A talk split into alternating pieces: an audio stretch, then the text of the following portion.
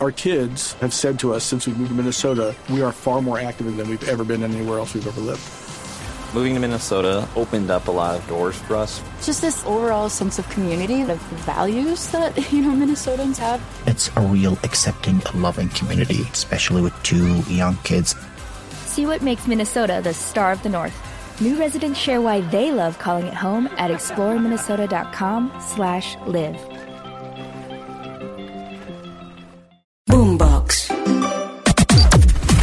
Las noticias del mediodía en Mañanas Blue.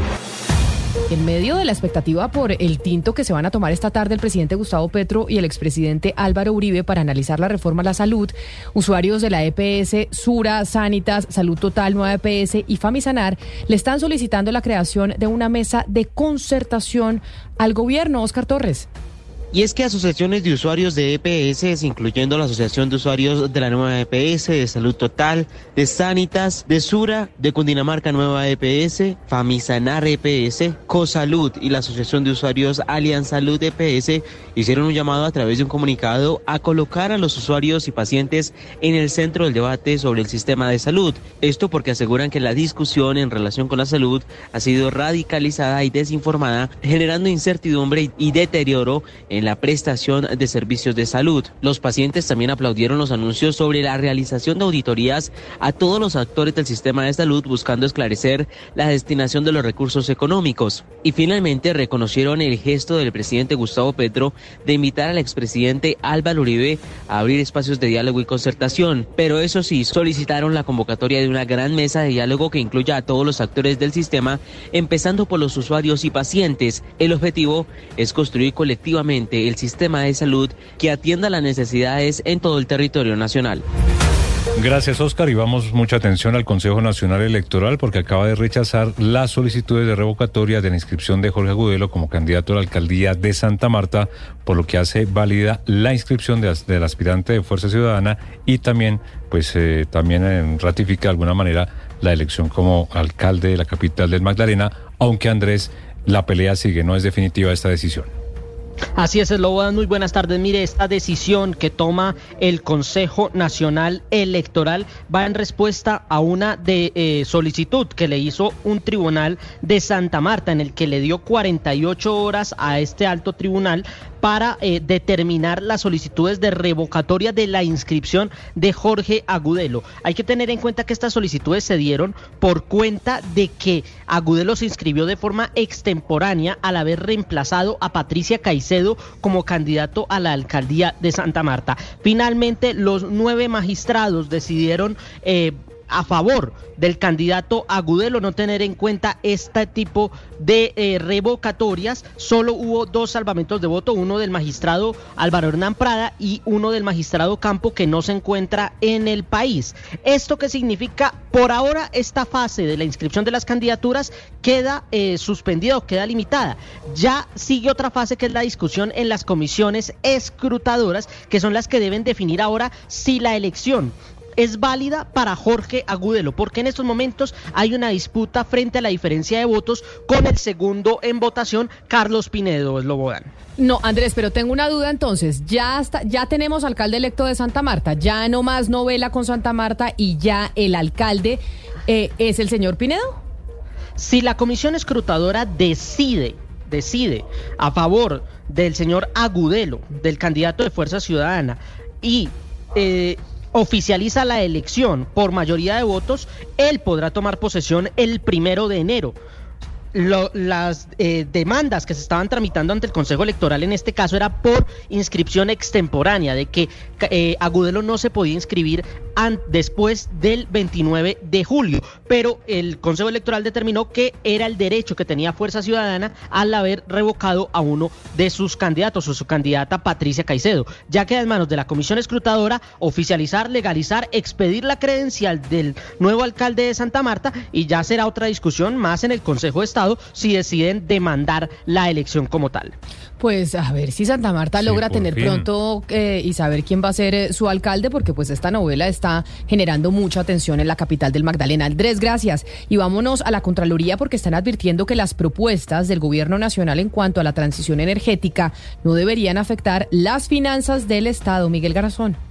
El Contralor en funciones Carlos Zuluaga señaló que es un deber de la entidad de la Contraloría vigilar los recursos públicos que se destinan para la protección de los recursos naturales. El anuncio lo hizo durante el foro Páramos y Cambio Climático. La Contraloría advierte, primero, que es necesario, por supuesto, proteger los recursos naturales, pero hay que buscar un equilibrio en la transición en la medida que son más de 83 billones de pesos que ingresan anualmente por la exploración y explotación de los hidrocarburos. Esos mecanismos de transición tienen que plantear no solamente cómo se pasa de un modelo eh, de, eh, de, transición a la exclusividad de la protección. Zuluaga señaló que la Contraloría debe determinar los daños ambientales que se ocasionan cuando hay explotación de hidrocarburos. Es por eso que se creó un geovisor que permitirá vigilar el impacto que tienen las actividades humanas sobre 37 páramos en todo el país.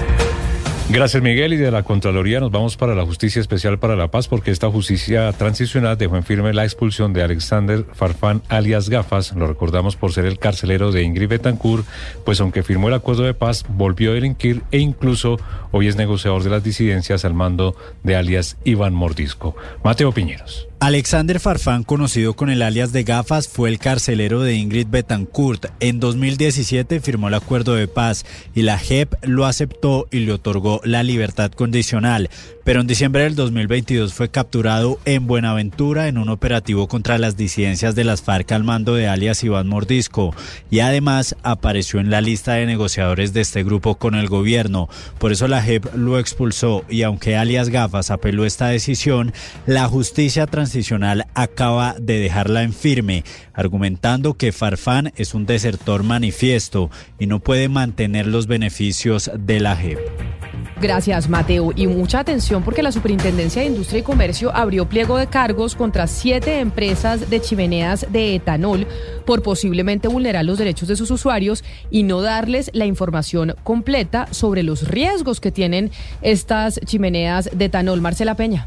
Aquí ya les hemos contado varias noticias sobre accidentes que ocurren en torno a estas chimeneas, que son chimeneas que la gente pone en la sala de su casa, especialmente en apartamentos y lugares donde no se pueden poner chimeneas convencionales. Sin embargo, la superindustria está llamando al banquillo de los acusados a siete compañías productoras porque aparentemente no están informando a los consumidores los riesgos de manipulación de este tipo de productos. Si se comprueba que la superindustria tiene razón, estas compañías podrían pagar más de 2.300 millones de pesos en multas. Además, todas estas empresas van a tener que tomar medidas para evitar nuevos accidentes. Por ejemplo, van a tener que poner de ahora en adelante una etiqueta visible, legible, en español en la parte de arriba de estos aparatos y que sea difícil de quitar sobre cómo es que se deben prender correctamente, cómo se mantiene la llama, cuál es el peligro de tenerlas encendidas y sobre todo cómo se apagan. Cada chimenea de ahora en adelante tendrá que también llegar a los usuarios con un manual de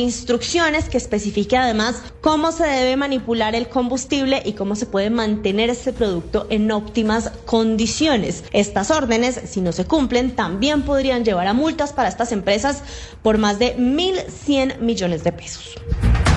Y vamos ahora a la Procuraduría de una decisión muy importante. Ahora investigación contra la representante a la Cámara, Ana Paola García Soto. Escuchan esta historia por presuntamente ofrecer dinero a estudiantes a quienes les habría pagado sus derechos de grado. Esto a cambio de conseguir votos para un primo que fue candidato de esta congresista diputada en las pasadas elecciones regionales. La historia, Rocío Franco. La Procuraduría investiga un curioso soborno de parte de un congresista y es que el Ministerio Público por eso abre investigación previa en contra de la representante a la Cámara, Ana Paola García Soto, por el presunto ofrecimiento de dineros a estudiantes a quienes les habría pagado sus derechos de grado a cambio de conseguir votos para un candidato a diputado en las pasadas elecciones de octubre. Y es que la sala disciplinaria de instrucción encargada de esta indagación sostuvo que según algunas informaciones, la congresista y su primo, Luis Miguel Rojas, aparentemente se comprometieron a saldar el valor correspondiente si los alumnos lograban que sus familiares votaran por el entonces aspirante a ocupar un cargo en esa corporación. De esta manera inicia el periodo de pruebas para establecer el grado de compromiso que podría tener esta representante a la Cámara. Rocío, gracias. Y la Fiscalía le imputará un nuevo delito al policía de la Sijín, Alfonso Quinchanegua, quien habría falsificado un informe de policía judicial para lograr que cruzaran a la, ex empleada de Laura Sarabia, Marelvis Mesa. Juanita Tobar. Falsedad material en documento público es el nuevo delito que la Fiscalía le va a imputar al policía de la Sijín, Alfonso Quinchanegua Quinchanegua, quien habría falsificado un informe de Policía Judicial para poder lograr que chuzaran a las ex empleadas de Laura Sarabia, a Marel Bismesa y a Fabiola Perea. Quinchanegua ha señalado inducir en error a dos fiscales y dos jueces para obtener así ese permiso, esa posibilidad de interceptar los teléfonos de las ex empleadas. Esta audiencia será el próximo 24 de noviembre a las 9 de la mañana donde el policía de la Sijín, quien está preso en un batallón de Facatativa, ahora debe responder por un nuevo delito.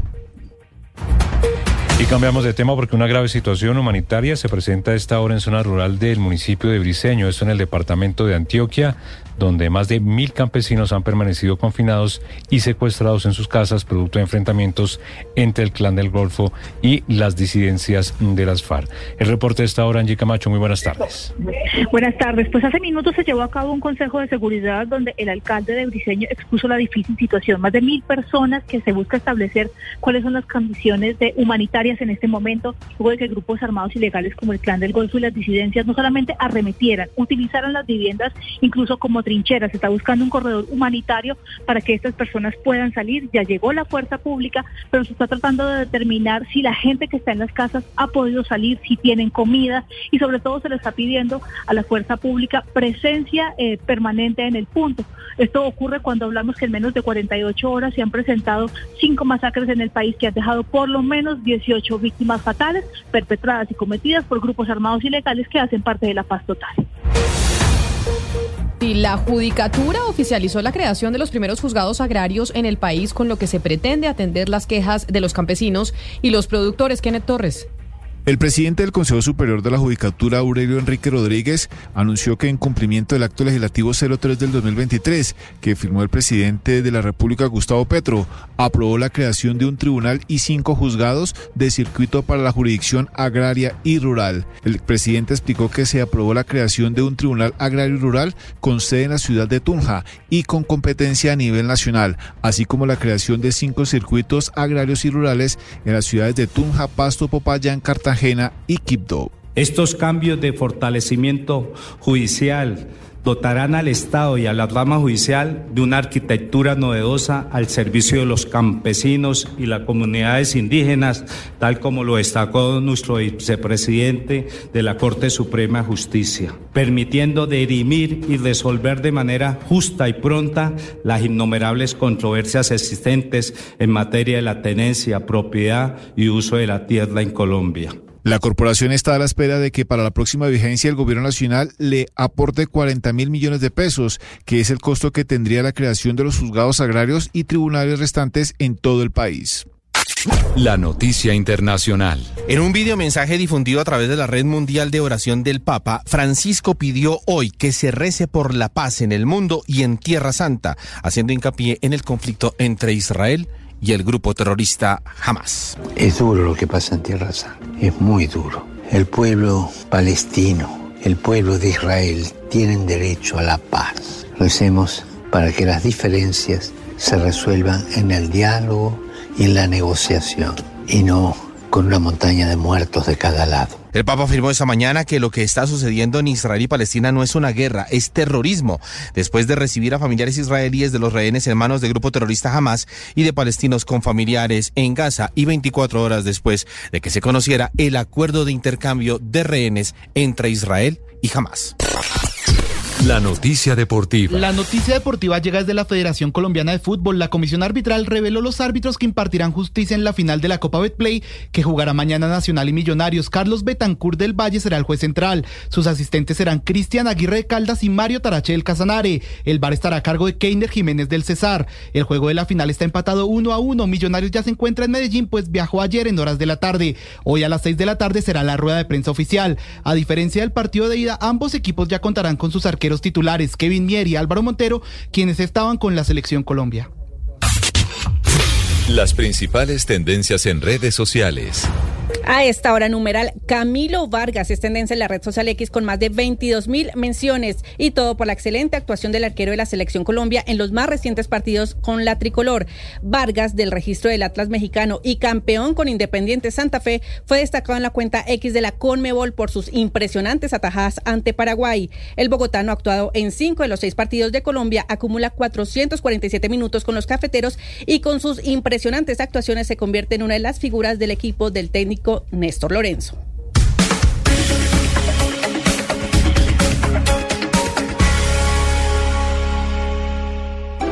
Boombox. Our kids have said to us since we moved to Minnesota, we are far more active than we've ever been anywhere else we've ever lived.